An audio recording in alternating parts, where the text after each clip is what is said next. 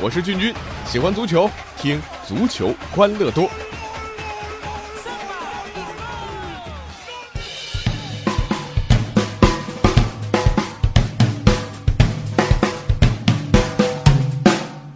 哎，欢迎来到我们本期的足球欢乐多，我是俊君。每个人一生都会犯很多错啊，那重要的是啊，你不要犯同样的错。那这是从小师长们给予我们的人生真谛。而每一个人呢，一生呢，有时候也会啊，多多少少自己给自己挖点坑啊，怎么办呢？只能自己啊埋头把坑给填了。那从某种意义上来说啊，这还挺励志啊。但偏偏有人啊，连续犯下同样的错误，也偏偏有人给自己挖了大坑，奇迹般填平之后呢，还不过瘾啊，这个又给自己挖了一个差不多大的坑啊，又跳了进去，这就不是励志故事了啊，这就是脑残了。说谁呢？巴萨。这巴萨球迷不乐意了，说你怎么骂咱们球队脑残呢？哎，还别说，我自己就是一个铁杆巴萨球迷，但是看了这欧冠比赛，真的很难忍呐。半夜爬起来看球，吃了几口花生，零比一；再喝了两口啤酒，零比二啊！绰号尤文梅西的迪巴拉，开场两脚射门就帮助球队二比零领先。拥有真正梅西的巴萨却拿对手是毫无办法啊，反倒被尤文图斯的基耶里尼在下半场再下一城，最后零比三输给了尤文。想想，与其这样，还不如苏亚雷斯再狠狠咬基耶里尼一口呢啊！这真是一场噩梦啊！呃，这当然输球可以了啊。呃，但是连续两轮啊，这欧冠的比赛都遭遇三球以上的大败，这绝对是不可以接受的。这是一支假巴萨呀！这波兰主裁啊，马尔奇尼亚克，巴萨零比四啊输给巴黎，零比三不敌尤文，场上的法官都是这位仁兄。但这个也恨不了什么，对吧？这零比七和和这裁判没半毛钱关系啊，只能讲自作孽不可活啊。君君也是看了赛后的技术统计啊。呃，这一个数据是很刺眼的。整场比赛，巴萨球员一共只跑了九十九点六公里，而尤文图斯球员的总跑动距离是一百零八点七公里，几乎差了整整十公里。十公里什么概念？这差不多就是一个球员的全场跑动距离啊！啊，而且这九十九点六公里也是巴萨本赛季欧冠赛程的最差数据。比起零比四输给大巴黎那场比赛啊，巴萨球员还少跑了五点五公里。有人说了，这跑动距离能说明多大问题啊？错了，我现在觉得，足球比赛里最重要的数据，大概也不是什么射门，不是什么传球次数，也不是什么控球比例啊，它就是跑动啊！这是整个球队身体、心理的全面反应。那怎么说呢？啊，客观来讲，巴萨现在是老啊。你说三十三岁的伊涅斯塔，三十三岁的马斯切拉诺啊，还有三十四岁的马蒂厄。呃，这场对尤文的比赛，尤其是马斯切拉诺和马蒂尔的表现堪称噩梦。这他们的实实在在的运动能力是下降啊，让巴萨中后场成了尤文图斯啊予取予求的反击阵地啊。呃，但我更直白的讲，巴萨更大程度上是输给了自己的傲慢。呃，看比赛吧，巴萨竟然会出现长时间十一个球员在场上散步的这种情况，始终把自己放在王者的位置啊，一种居高临下的比赛态度。而尤文，你看看回防是十一个人全部参与啊啊！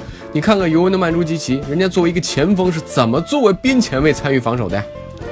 现在足球已经是高度整体性的运动了，少跑十公里大致相当于你全场少打一个人，这一个人就是跑出来的。比如说态度决定一切啊！当你不再拼搏，不再勤勉，不再渴望胜利，那失败就是必然。这摆在巴萨面前的不仅仅是欧冠出局的危机啊！目前他们在欧冠面临淘汰。而在西甲赛场上啊，好端端的啊，联赛居然零比二输给了马拉加，这样多赛一场的情况之下，落后皇马三分。偏偏这个内马尔啊，因为嘲讽裁判，又被联赛禁赛三场，缺席下个客场挑战皇马的生死战。未来十天啊，他们将先后啊来联赛对阵苦守皇家社会和尤文的欧冠第二回合比赛，还有皇马的西班牙德比。任何一场比赛出任何一点闪失，巴萨面临的都将是这个赛季彻底失败的结局。总结一下吧，该变的他没有变，比如老迈的小马哥、不堪重任的马蒂厄啊，这些都是应该变的啊。球队的心态啊，这些都应该改变，但是不改变的却变了。你看看这些年巴萨青训优良传统去哪里了啊？除了罗贝托，还有多少从青训当中选拔起来的年轻小将啊？巴萨现在也学会了买买买，啊这种优良传统是不该变的，变了。那和巴萨的窘境相比啊，我们中超联赛的霸主广州恒大日子呢稍微好过那一丢丢啊。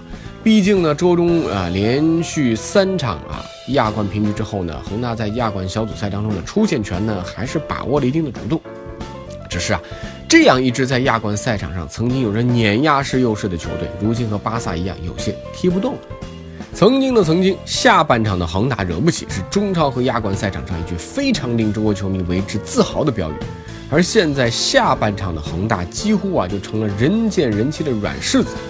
呃，亚冠对阵川崎前锋，上半场广州队踢得还可以啊，整个上半场恒大有十脚射门，可对手呢只有两次。而下半场恒大只获得了两次射门机会，对手射门次数整整是我们的四倍啊！与其说传奇前锋逼平了广州恒大，倒不如说啊，在曾诚的高扑低挡之下，恒大是幸运的带走一分。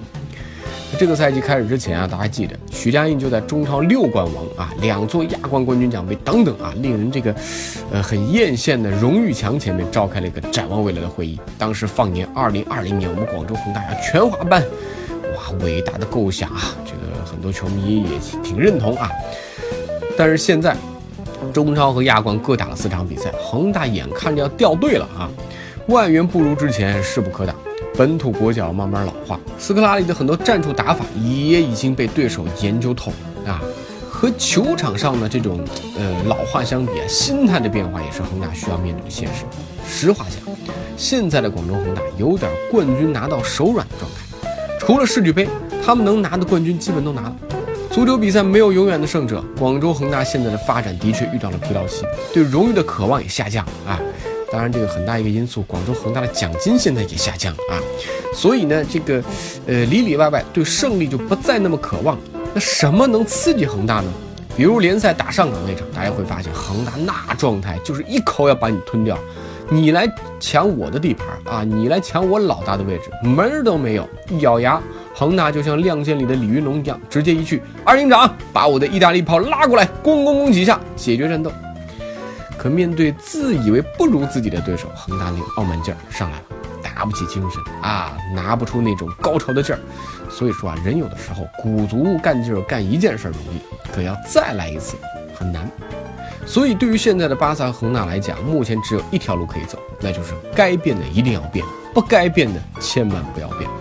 就战术打法而言，如果你还是一味坚持自己原先那套东西啊，那对手只会越来越熟悉你，越来越习惯你，而不改变的，应该是对胜利的渴望，对青训的重视，对年轻人的重用等等啊，就要这个坚持下来。